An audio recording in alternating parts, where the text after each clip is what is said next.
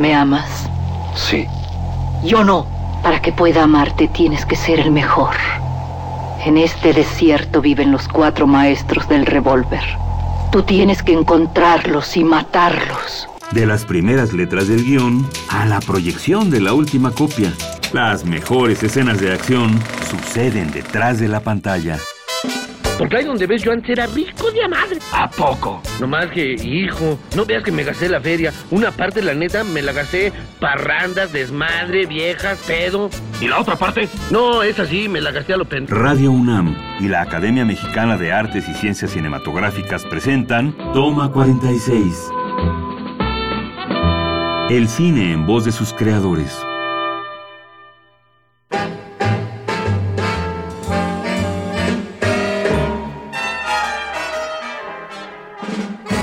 Romper un guion en pedacitos. Diseccionar cada una de las escenas. Poner en orden los ingredientes necesarios para que las ideas salgan del papel es trabajo del productor cinematográfico. Hoy, en Toma 46, recibimos a la productora de cine Ina Payán. Te invitamos a escucharla. La entrevista corre a cargo de Adriana Castillo, secretaria técnica de la Academia Mexicana de Artes y Ciencias Cinematográficas. Ina, un gusto recibirte aquí para empezar a platicar contigo tu faceta de productora, que es una larga trayectoria ya, la que has hecho. Ina fue egresada de la Universidad Autónoma Metropolitana, fue directora del área de cine en Argos Comunicación y tiene en su listado, en su filmografía, una gran cantidad de películas de distintos géneros. Y bueno, la más última y la más reciente, sin duda, La Jaula de Oro, multipremiada, y está aquí para contarnos un poco qué es ser productora, en qué consiste. Pues muchísimas gracias por la invitación, es un gusto igual conversar contigo. Eh, ¿En qué consiste la producción cinematográfica? Es yo creo que el trabajo más amplio, porque es un trabajo que tiene que tocar todos los ámbitos de la realización, la producción y la, la salida de una película. Es decir, estás desde el nacimiento de una idea con el realizador hasta la convocatoria del dinero y el equipo, la organización de todo el trabajo para la producción y terminas al final distribuyendo y administrando todo lo que pueda llegar a ser la película. Entonces me parece que es un trabajo muy muy amplio, tienes que saber un poco de todo o mucho de todo. Yo me imagino que el productor que funciona bien es el que sabe mucho de todo, ¿no? Tienes que saber mucho de fotografía, tienes que saber mucho de, arte, tienes que saber leer guiones, saber literatura, tienes que saber de administración. Es un trabajo muy completo. Y entonces cuéntanos, ¿cómo ha sido tu preparación? ¿Dónde fuiste aprendiendo un poco de todo? Pues creo que sobre la práctica, ¿eh? porque la UAM, que es una universidad que yo quiero mucho y que me dio mucho, me enseñó poco. Eh, la verdad es que aprendí sobre la marcha, aprendí mucho trabajando en Argos, después hice, estuve ocho años en Argos y después estuve seis años trabajando en Disney, hasta que me independicé y hice la jaula de oro. Me tardé un poquito en ser independiente, pero, aprendí mucho siempre en todos los corporativos. Bueno, hemos visto aquí tienes creo que te ha ayudado mucho a aprender el género, la actuación, las distintas historias. Sin duda, la promoción de cada una de las películas pues tiene distintas ventanas, distinto público, eh, con distintos impactos emocionales. Un poco cuéntanos, para ti entonces, después de tantos años de ser productora, tus reglas básicas para trabajar. Mis reglas básicas es que haya un muy buen texto, una muy buena idea y un director al que yo admire y respete. Y sobre eso pues podemos avanzar y hacer todo lo que se tenga que hacer porque das la vida, trabajas muchos años, es como, como un trabajo que no te suelta tan fácil, ¿no? Un, un proyecto no es, no es hacer una semana y terminó, sino se, se convierte en un proyecto de vida. Y en este proyecto de vida, me imagino que has tenido muchísimos equipos de trabajo. ¿Cómo formas el tuyo? ¿A quién invitas? Bueno, yo creo que cada proyecto tiene sus características y sus singularidades. Eh, muchas veces el realizador es el que busca a su equipo principal, a su equipo creativo, ¿no? Es el que decide con quién hacer la fotografía, con quién trabajar el arte, con quién hacer el vestuario. Y a mí lo que me gusta mucho hacer es tener una relación y una comunicación completa con el director para que podamos ir juntos, tomando decisiones. Siempre digo, si es un, si es un director que viene con su proyecto, hizo su historia y todo, normalmente lo único que haces es como apoyar sus decisiones o ayudarlo a que las tome y cobijar mucho todas sus decisiones, ¿no? Creo que ese también es uno de los trabajos que hace un productor. Y cuando llega la jaula de oro a ti, ¿cómo te involucras? ¿Qué fue eso? Química con Diego, que me da 10, que dices, va, me comentas que es tu primera película ya de forma independiente. ¿Qué clic hubo ahí? ¿Qué magia? Diego llevaba un... Bueno, yo estaba trabajando todavía en Disney y llegó a verme a Disney y me dijo que pues él necesitaba una productora como yo, con las características que yo tenía. Y me dejó un documento grandísimo, no sé, eran 300 páginas. Y era toda la investigación que él había hecho durante todos los años pasados sobre la situación de los migrantes. Eran diferentes momentos de migrantes, ¿no? De situaciones en México muy duras y entonces lo que yo vi ahí es que había un material muy interesante y muy importante y un tema muy fuerte y que, que valía la pena, pues, ¿no? De ahí que lo que quedamos con Diego es que era sí, pero que había que trabajar la historia, ¿no? Porque era solamente una consecución de, de cosas que les habían pasado a diferentes migrantes, pero faltaba mucho todo el trabajo de personajes y de y, de, y narrativo, ¿no? De la historia. O sea, eran testimonios, todavía no era guion, escaleta, era... Era, era, era algo muy extraño porque había como un guion, era un guion, pero era, era muy testimonial y todavía los personajes estaban muy diluidos. Había muchos personajes porque había muchos eventos que, había, que él había investigado y no terminaba de ser un, una historia como llamarle madura, ¿no? Como ya con unos personajes muy puestos, muy muy establecidos. Definida. definida. ¿Y de eso cuántos años estamos hablando? Pues trabajamos con Diego, yo creo que dos años el guion. Y, en, y paralelamente íbamos buscando la parte financiera. Y una vez que tuvimos ya el dinero, empezamos a convocar al equipo. ¿no? Diego es un hombre metódico y meticuloso, entonces todo era a partir de investigaciones amplias, ¿no? A ver, va a entrar este fotógrafo, ¿por qué? Y entonces veíamos todo, ¿no? Todas las películas que había hecho ese fotógrafo y, ¿no? Y como... A desmenuzar. A desmenuzar, a desmenuzar. Y así fue todo, ¿eh?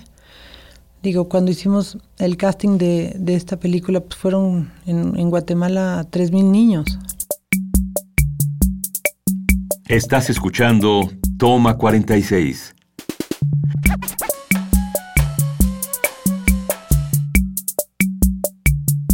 Para ti como productora, con toda esta experiencia que ya traías encima, ¿cuáles fueron los retos que fuiste resolviendo?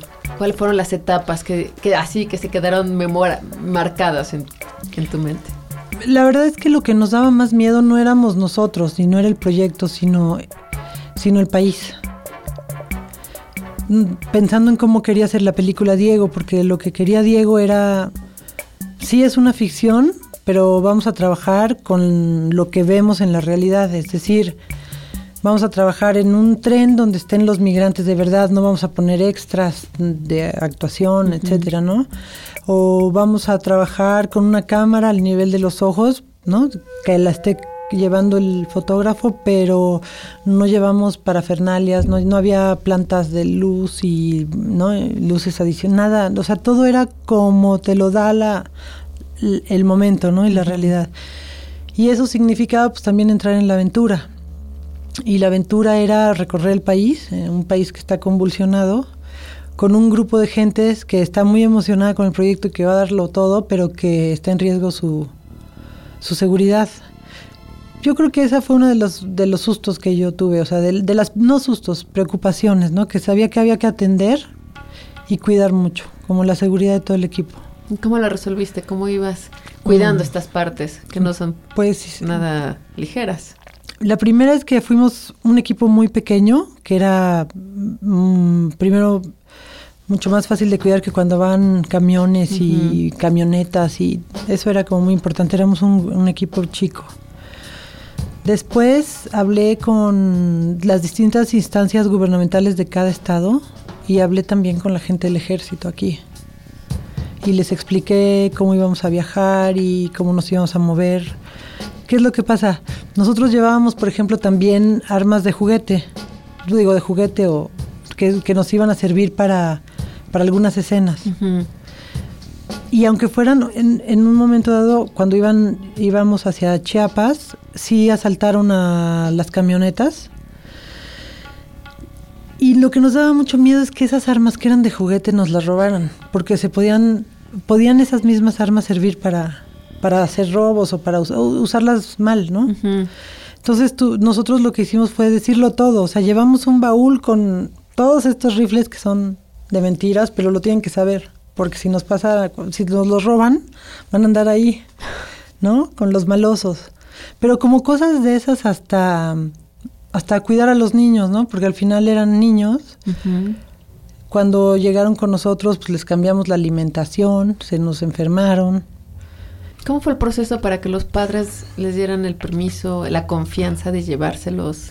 Pues fue un trabajo de hablar hablar con los papás directamente. En ese caso fue Luis que el que estuvo en Guatemala y hizo el acuerdo con, con los papás de los niños guatemaltecos y lo que hicimos fue llevarnos a un adulto guatemalteco que fue el que, que, conocían los niños, que fue el que iba cuidándolos como si fuera un papá.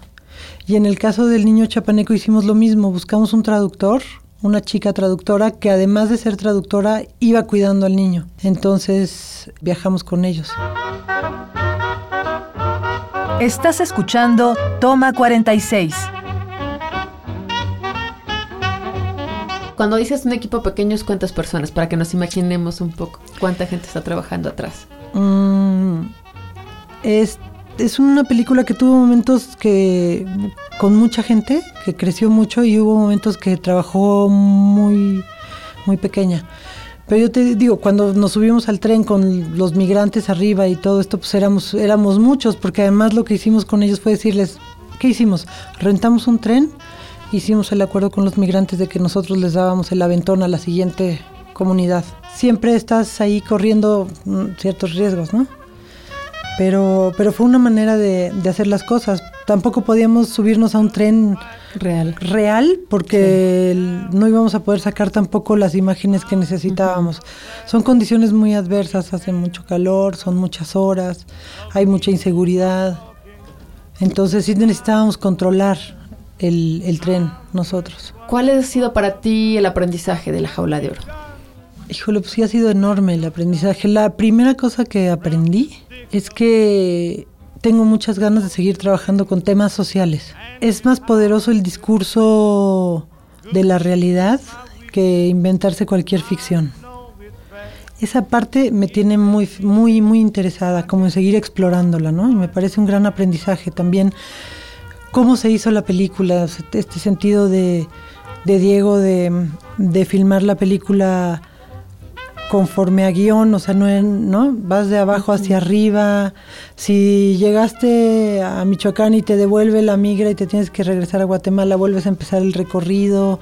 Una cosa entre la realidad y la ficción, o sea, en donde se borra un poco esa...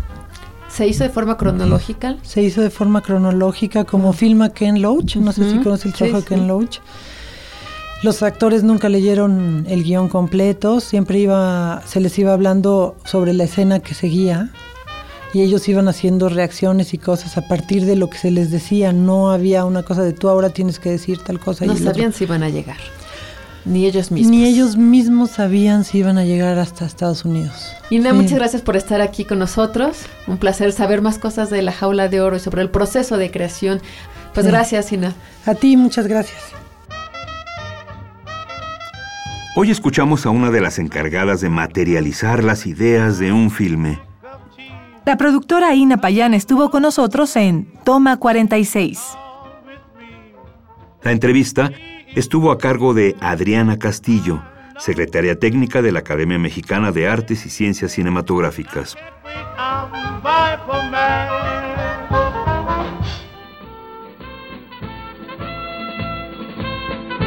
Acabas de escuchar Toma 46, una producción de Radio UNAM y la Academia Mexicana de Artes y Ciencias Cinematográficas. Producción Rodrigo Hernández Cruz. Investigación y grabaciones, Orlando Jacome. Guión, Damaris Vera. Operación, Francisco Mejía.